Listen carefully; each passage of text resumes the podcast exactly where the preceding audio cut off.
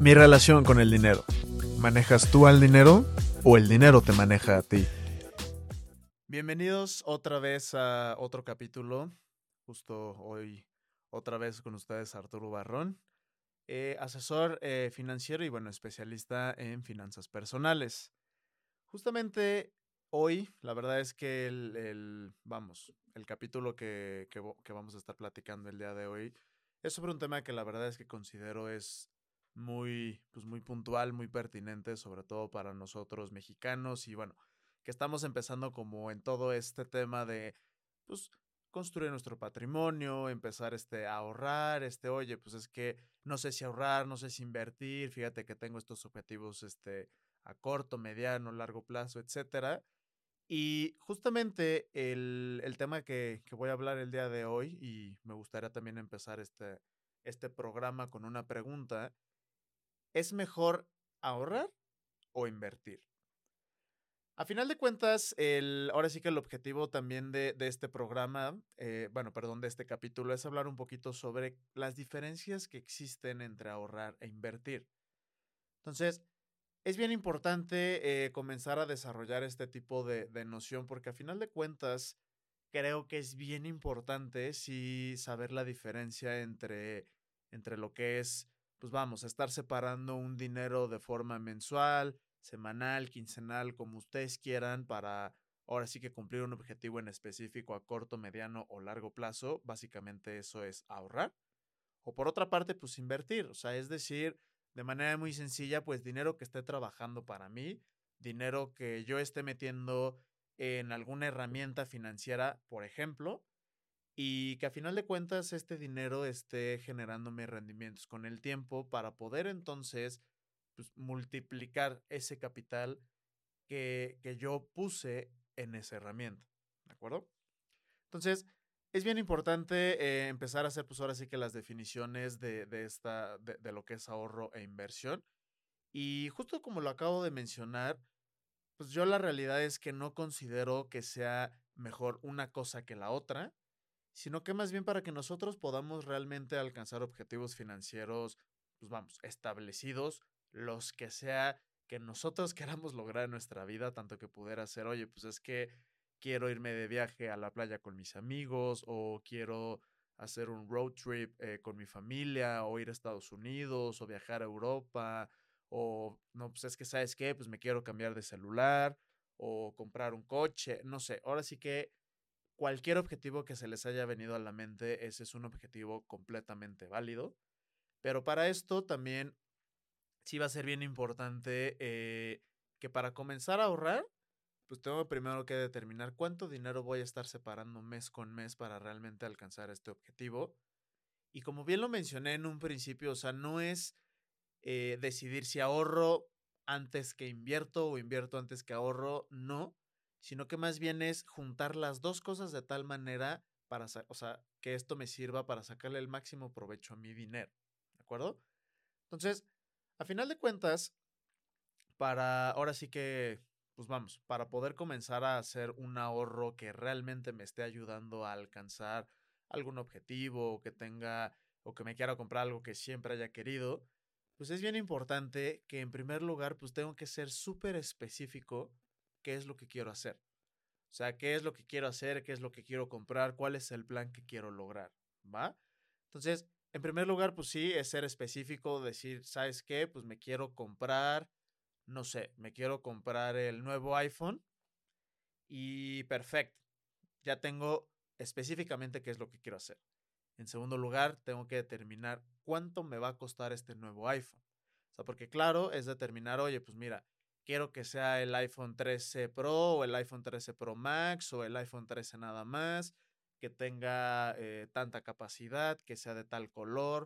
O sea, a final de cuentas, ser súper específico qué, qué modelo, qué capacidad, etcétera. Y a partir de ahí poder entonces determinar cuánto dinero es el que tendría que estar separando para poder entonces comprarme específicamente ese modelo que quiero tener.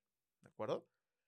Después de eso, ya que sé qué es lo que quiero lograr y sé cuánto me va a costar, pues entonces empezar a también determinar una fecha de término, es decir, cuándo es la fecha máxima donde me puedo comprar, eh, vamos, más bien cuándo me pueda comprar este teléfono, o sea, cuándo lo voy a hacer, eh, en qué fecha, este, si va a ser a final de mes, si va a ser a mediados de mes, si va a ser en dos meses, o sea, saber exactamente cuándo va a ser el momento en el que yo ya debería de tener el capital para poder entonces comprarme mi celular sin ningún tipo de problema, ¿de acuerdo?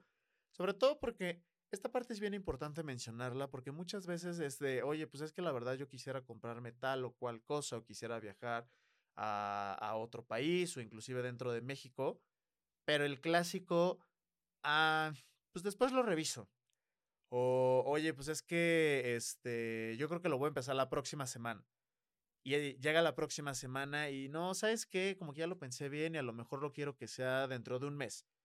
Llega el mes y lo quiero, no, pues ¿sabes qué? Dentro de dos meses. Y vamos postergando entonces esa decisión pues de lo que queremos hacer. O sea, no tenemos como bien claro cuándo lo queremos hacer e inclusive también puede llegar a pasar que ni siquiera tengamos tan claro que realmente queramos eso que decimos que queremos. ¿De acuerdo? Entonces, esta parte de la fecha de término sí es bien importante porque entonces nos va a dar, eh, se le conoce como deadline, para determinar cuánto tiempo tengo para entonces organizar todo antes y en el momento en el que tenga que empezar, empezar con todo. ¿De acuerdo? Y finalmente, ya que tengo una fecha, ahora sí que, pues vamos, límite para poder entonces, eh, no sé, comprarme este nuevo iPhone, pues ya a final de cuentas, hacerlo. ¿De acuerdo? O sea, esta parte ya, ya junté mi dinero, ya sé cuánto me va a costar, ya sé dónde lo voy a comprar. Entonces, esto va a ser, o sea, realmente va a ser mucho más sencillo que en el momento de llegar a hacer esta compra, pues hacerla sin tener ningún tipo de preocupación. O sea, sin tener que preocuparme por, ay, pues a lo mejor voy a tener que pagarlo con tarjeta de crédito y, no sé, me tengo que endeudar o a lo mejor, este, tengo que pedir prestado, no lo sé. O sea, a lo que voy con todo esto es que esta, este hábito de nosotros estar ahorrando de forma constante nos va a ayudar mucho a, vamos, a generarnos este hábito para que posteriormente podamos entonces cumplir cualquier tipo de objetivo, poder lograr comprar lo que nosotros queramos en el tiempo. Pero, además de generarnos el hábito, es bien importante que lo hagamos de forma constante. Así va a ser mucho más sencillo que entonces podamos comprarnos o alcanzar objetivos o lo que ustedes quieran. ¿De acuerdo? Entonces, en primer lugar, pues es este tema del ahorro, o sea, que a final de cuentas, pues yo estoy separando una cantidad de dinero, vamos a pensar, de forma mensual, para entonces poder cumplir algún objetivo, el que yo quiera. ¿De acuerdo? Por otra parte, ahora voy a empezar a hablar un poquito sobre el tema de la inversión, que como ya lo eh, aterricé un poco en el principio, pues es dinero que trabaja para ti. Es dinero que constantemente está generando valor con el tiempo, porque en el momento en el que nosotros lo, bueno, sí, que lo estamos metiendo en alguna herramienta, pues es dinero que esa herramienta está utilizando para, eh, no sé, o sea, para que otras personas estén utilizando ese capital y por consecuencia lo hagan trabajar y que te esté generando un rendimiento, ¿de acuerdo? Es decir, que estés obteniendo un beneficio por poner esa cantidad de dinero en algún lugar en especial, ¿de acuerdo? Entonces, aquí para, para empezar a hablar un poquito sobre el tema de la inversión, pues sí es bien importante que determinemos cuatro cosas, sobre todo para saber cuál es el tipo de inversión que estoy dispuesto a hacer, pero sobre todo cuál es el objetivo que yo le voy a dar a esa inversión.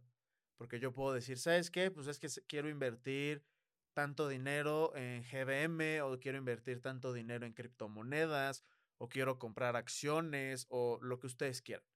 A final de cuentas, sí, o sea, la realidad es que esas, esas son varias de las opciones que existen allá afuera para hacer algún tipo de inversión.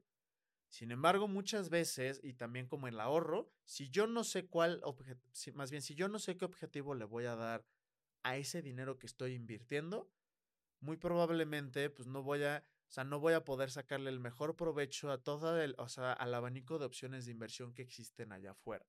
¿De acuerdo? O sea, porque para poder determinar esto es bien importante saber cuatro cosas principalmente para, vamos, para cualquier inversión que yo vaya a hacer en el futuro. Y la primera de ellas es la liquidez. O sea, ¿qué tanta, o sea, cada cuánto eh, tiempo puedo disponer de mi dinero? Y sobre todo si existen penalizaciones, de, o sea, de yo sacar mi dinero antes de tiempo, ¿de acuerdo? A final de cuentas, el tema de la, de la liquidez va a ser bien importante porque si yo puedo o no puedo sacar mi dinero inmediatamente o me tengo que esperar uno, dos o inclusive seis meses para hacer retiros de capital, pues entonces eso ya más o menos me va a dar una pauta de en dónde puedo buscar una inversión que realmente se adapte a ese tema de la liquidez. ¿De acuerdo? En segundo lugar, el horizonte. ¿Cuánto tiempo quiero dejar yo invertido ese capital en la herramienta que yo elija? ¿De acuerdo? Porque no es lo mismo que yo tenga invertido mi capital por seis meses a tenerlo invertido a lo mejor por cinco o por diez años. ¿De acuerdo? Esta parte del horizonte también va a depender muchísimo de, eh, como lo mencioné en un principio, del objetivo que yo le vaya a dar esa inversión. Porque si yo quiero invertir mi capital a lo mejor por cinco años, es porque en cinco años estoy esperando tener tanto capital para a lo mejor utilizar ese, ese dinero para otro objetivo que tenga. ¿De acuerdo? Entonces, el tema del horizonte es bien importante determinarlo, sobre todo cuánto tiempo también estamos dispuestos nosotros a tener nuestro capital invertido en alguna herramienta, ¿de acuerdo? En tercer lugar, el tema del rendimiento, ¿ok? Este tema del rendimiento, pues de forma muy sencilla, pues es la rentabilidad que yo obtengo de tener mi capital invertido por tanto tiempo en alguna herramienta, la que sea, ¿de acuerdo? Entonces, en el tema del rendimiento es bien importante mencionar, y de hecho esto va directamente relacionado con el, otro punto que es el riesgo. Entre mayor rendimiento yo esté eh, esperando tener de regreso después de invertir, mayor riesgo voy a asumir, ¿de acuerdo? Es bien importante hacer este énfasis porque muchas veces pues existen, eh, ¿cómo decirlo? O sea, de estas inversiones que son de que casi maravillosas, que te dan un 35% de rendimiento en seis meses y, o sea, la verdad es que suena muy interesante y lo que ustedes quieran, pero a final de cuentas, entre más grande sea el rendimiento que, o sea, que se me está ofreciendo, muy probablemente yo esté asumiendo un riesgo mucho más elevado, ¿de acuerdo? Es por eso, y de hecho esto también eh, eh, es importante mencionarlo, que en el tema de las inversiones, pues existen dos tipos de, bueno, en el tema de, vamos, cuando estamos haciendo algún tipo de inversión, determinar si voy a hacerlo en renta fija o en renta variable, ¿de acuerdo? Este tema de renta fija y de renta variable está directamente relacionado al riesgo que yo estoy dispuesto a asumir al momento de hacer una inversión. Y pues a final de cuentas el tema de renta fija pues es una inversión donde desde el principio conoces lo que podrás ganar al momento de invertir una cantidad determinada de dinero por un determinado periodo. ¿De acuerdo? O sea, generalmente existen intereses que, eh, ¿cómo se llama? O sea, existen rendimientos más o menos que pudieran ser de entre el 5 al 7% anual aproximadamente y una fecha de término de esa inversión, ¿de acuerdo? Generalmente son inversiones de bajo riesgo con ganancias más o menos predecibles y pues digo, la verdad es que en este sentido la rentabilidad no es tan grande. Sin embargo, pues tenemos la certeza de que nuestro capital pues, va a tener un riesgo muy bajo, ¿de acuerdo?